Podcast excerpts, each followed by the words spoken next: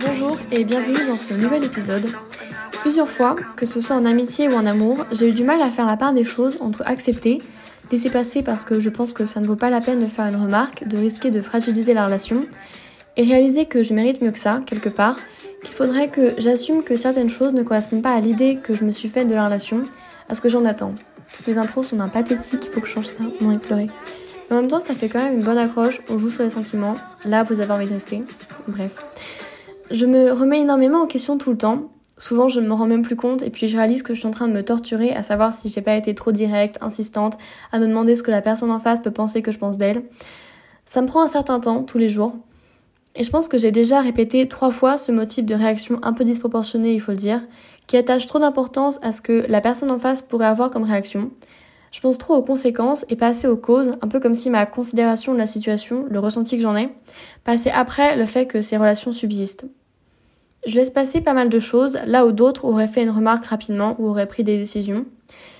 J'ai tendance à beaucoup m'attacher émotionnellement à tous ceux qui comptent pour moi, et je me dis que ça fera plus de mal de mettre en péril cette relation que de bien à dire ce qui me dérange. Je me laisse marcher dessus en fait.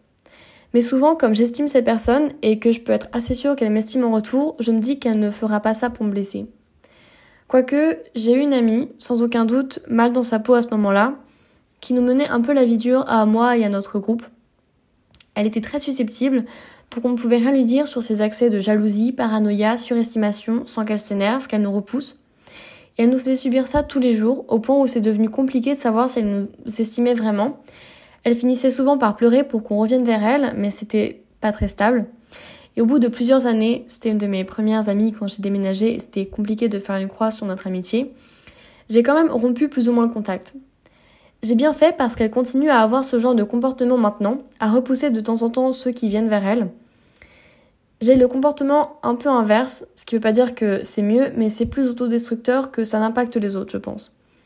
J'ai peur qu'on s'écarte de moi, et je fais tout pour qu'on ne ressente pas une telle énergie négative de ma part, parce que je doute que les gens autour de moi reviennent comme je l'ai fait. Au final, c'est peut-être ce qui m'a coûté ma dernière relation. C'est pas vraiment comparable parce que plus jamais je n'accepterai d'être traitée comme cette fille-là m'a traité, mais il y a certaines choses qui, répétées, peuvent faire mal, dans le sens où ça déçoit un peu par rapport à ce à quoi on s'attendait. Bon, c'est pas clair. Alors, exemple tout à fait fictif. Vous allez à un tournoi de belote. Je sais pas comment on joue à la belote, on n'arrive pas à prendre ça trop au sérieux. Ce qui veut dire que vous allez jouer avec des gens.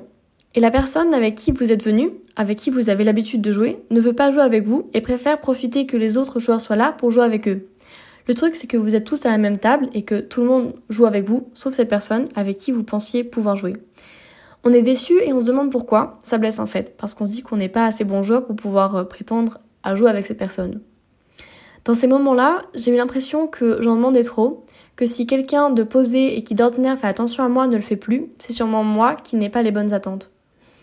Certains trouveront ça normal, peut-être la moitié des gens, mais ceux concernés par l'autre côté de cette interaction un peu bizarre pensent sûrement qu'il y a de quoi faire une remarque, surtout si ça se répète.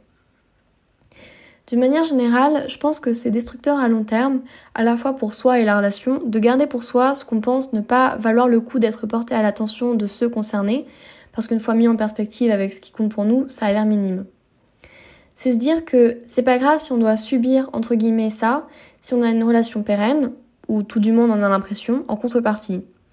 Mais jusqu'où peut-on parler de pérennité si on garde pour soi ces petites choses, qu'on les laisse s'accumuler? Il y a un moment où c'est compliqué à gérer, et le truc c'est que c'est sûrement trop tard, que ce sera pire de ressortir des petites choses d'il y a des mois.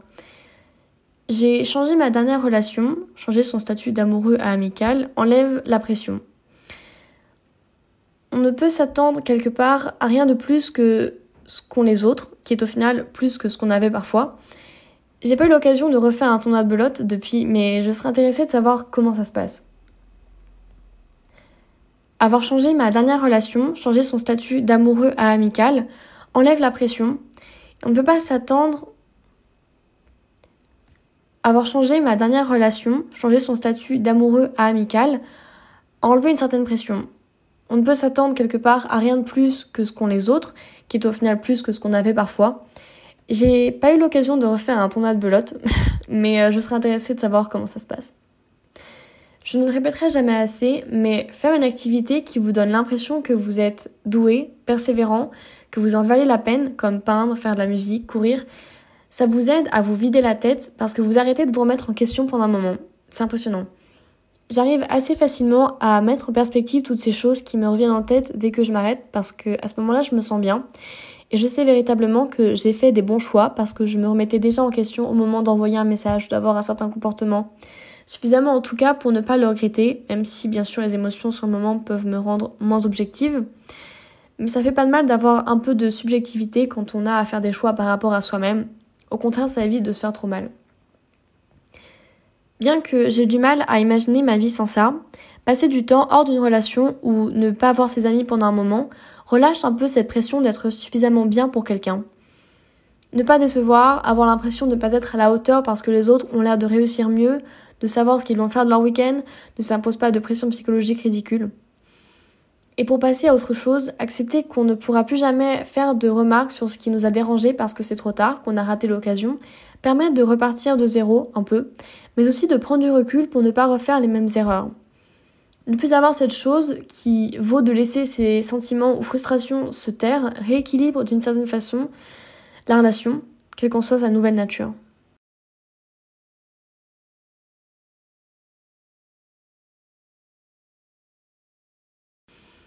Et pour passer à autre chose, accepter qu'on ne pourra plus jamais faire de remarques sur ce qui nous a dérangé parce que c'est trop tard, qu'on a raté l'occasion, permet de repartir de zéro un peu, mais aussi de prendre du recul pour ne pas refaire les mêmes erreurs.